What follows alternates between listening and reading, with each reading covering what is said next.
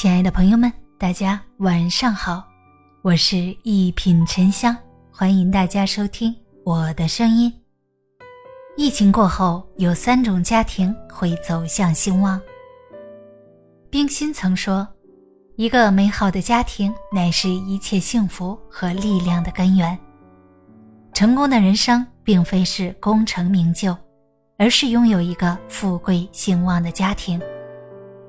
疫情是一场灾难，也是一场大浪淘沙。有的家庭能日渐兴旺，而有的家庭则会逐渐走向衰败。若一个家庭具备这三种特征，福气便会不请自来。注重健康的家庭，阿里峰说：“没有健康，生活就不成为生活，人也就随生忧死。”人类在疾病面前永远都是那么脆弱渺小，大意之下，生命也更加脆弱。健康是一生中最大的财富，一场大病就足以让很多家庭面临破碎。电影《送我上青云》中讲述了这样一件事：盛楠是一位心高气傲的大龄单身女记者。从小就个性刚硬，努力上进。父亲在他小时候背叛母亲后，两人离婚。他从未感受过父母的温柔呵护。争强好胜的他本想成为战地记者，却只能在一家小报社当调查记者。因着他不媚权贵，北漂多年，事业没什么起色，只有三万多块钱的积蓄。一次意外，他去医院检查，得知自己得了卵巢癌。面对三十万的高额手术费，他张口向朋友借，却没一个人肯借给他。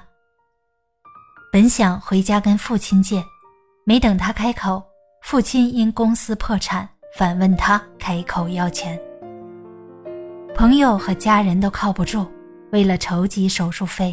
他不得不接受曾经不耻的工作，但即便手术后，他也指不定能活多久。健康对他来说也成了一种奢望。人只有在生病后，才体会到，没有什么能比拥有一个健康的身体更重要。疫情反复也让我们明白，再多的钱，再高的地位，都不如有一个好身体。以和为贵的家庭，《礼记》中云：“父之笃，兄弟睦；夫妻和，家之肥也。”父子亲近，兄弟同心，夫妻恩爱，家人齐心，家庭才能兴旺发达。家人间不能互相包容，遇事无法齐心解决，只会让整个家庭陷入灾难。疫情之下，人心焦灼，心绪不稳，这无疑是给本不和谐的家庭火上浇油。据报道，在隔离期间，中国家庭暴力案件的数量较平时上升了三倍。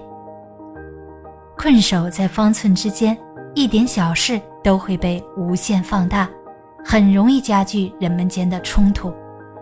亲人之间要多为彼此考虑，患难与共。和和气气，生活自然更加美好。白岩松说过一句话：“德与才的统一才是真正的智慧，真正的人才。”一个人最重要的不是身份，不是能力，而是自身的人品。幸福美满的家庭不需要锦衣玉食，只要品行正直，便能拥有大福气。做人。人若不善，心若不正，再富贵也没有用。厚德载物，才能走得更远。病毒肆虐下，全国上下都在抗争疫情，却不乏有些人趁机大发国难财。一些不法分子通过哄抬价格、生产销售伪劣口罩等防控物资来谋取私利。在大规模核酸检测中。也出现了不少核酸检测机构公然造假、发国难财。人品决定出路，若心术不正，站得再高，也终会摔进泥里，无法翻身。一个家庭哪怕一贫如洗，只要家人品行端正，终究能发家致富。